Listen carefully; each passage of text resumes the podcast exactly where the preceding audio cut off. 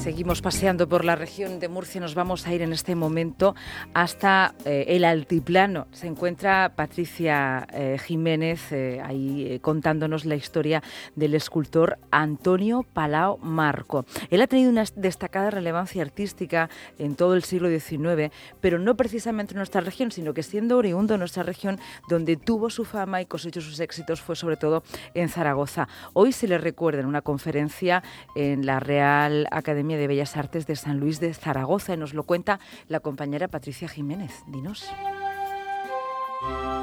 Tal día como hoy, hace 200 años, nacía en Yecla Antonio José Balao y Marco, poco conocido en la región, incluso en su Yecla natal, donde solo una pequeña calle sin salida en las inmediaciones de la Plaza de Toros está rotulada como escultor Palao Marco. ¿Saben dónde se le conoce? En Zaragoza, donde pasó la mayor parte de su vida. Allí falleció el 15 de octubre de 1886 Bifredo Rincón García, doctor en Historia del Arte por la Universidad de Zaragoza. Es biógrafo del escultor yeclano. Muy buenas tardes. Hola, buenas tardes. ¿No fue Antonio Palau Marco profeta en su tierra? No, lamentablemente no. Suele pasar en este país. ¿No? afortunadamente eh, sí que manera en sus primeros momentos llevó a cabo una, una talla que se desaparece en la guerra civil, un grupo profesional del que encontró fotografías eh, por, por la ciudad de Yecla y luego al final de su vida también hizo otro otro grupo profesional que no sé dónde está tampoco. No está localizado. No está localizado, ¿no? Vamos, pero pero afortunadamente en Murcia sí que el retablo mayor de la catedral, toda la escultura, toda la escultura que tiene el retablo mayor de la catedral es de él aunque también hay que decir que no de un primer momento. Se le encargó a los humanos Baglito y ante el desastre que hicieron los humanos Baglito, al final pues el Cabildo de, Murcia decidió que hiciera la escultura de Antonio Pala. Entre 67, 1867 y 1868 lleva a cabo toda la escultura del retablo mayor que luce actualmente la catedral. O sea que esa vinculación con Murcia, afortunadamente sí que existe. Sí que existe.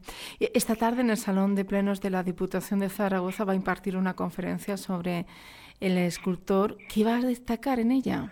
Bueno, va a hacer una cosa de tipo biográfico y proyectando pues imágenes de su, de su obra.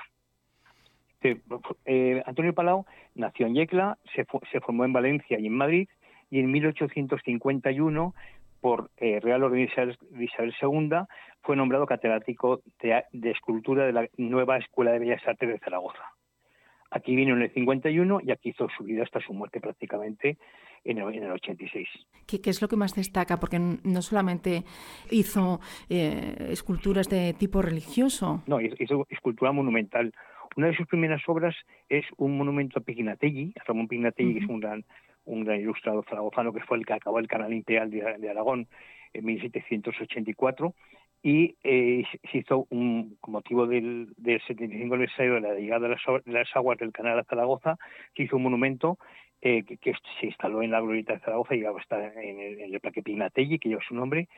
Es una escultura monumental de tres metros en bronce y luego también eh, en, en, Guetaria hizo otro monumento al Juan Sebastián Elcano, también en bronce. Esas son las obras civiles más conocidas. Y luego ya en su obra religiosa, pues hizo mucha obra para el Pilar. En el Pilar hay bastantes obras suyas. En, en, otras iglesias de Zaragoza.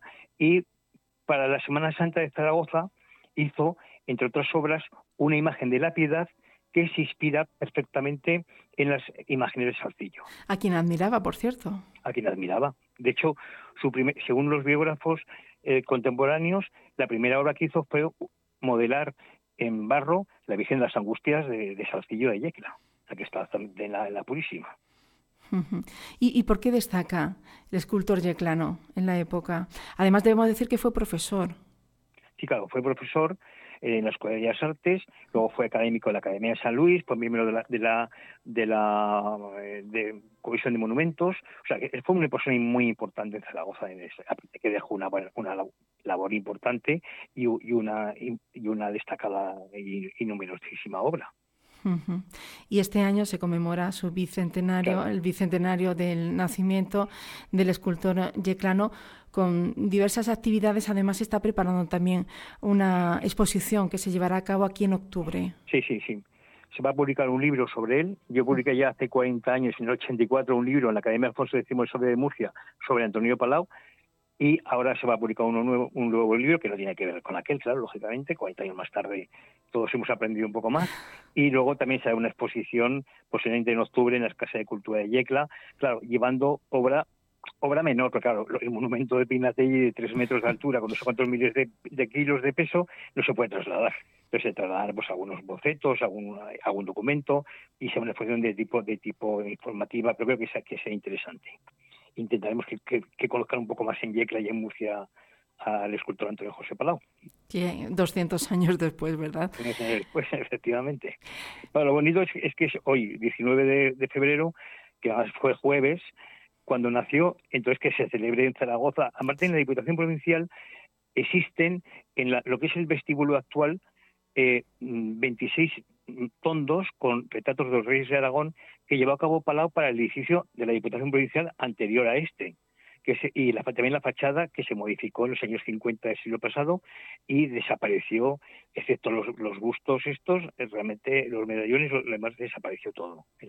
vamos, se conservan fotografías, afortunadamente, de su, de su labor en la fachada. Muchísimas gracias, Wilfredo Rincón García, doctor en Historia del Arte por la Universidad de Zaragoza, biógrafo del escultor Yeclano. Gracias, disfrute de la conferencia que empieza ya en breve. Muchas gracias. Bueno, Lucía, pues conservamos un retrato del escultor, un óleo sobre lienzo que fue donado en el año 1983 al Ayuntamiento de Yecla por un descendiente del escultor, un lienzo que fue restaurado hace unos tres años por la restauradora yeclana Penélope Santa y que está firmado por Luis Palau Ortubia, hijo del retratado. Y así lo hemos recordado esta tarde en el bicentenario de su nacimiento. Un saludo, Lucía, desde Yecla.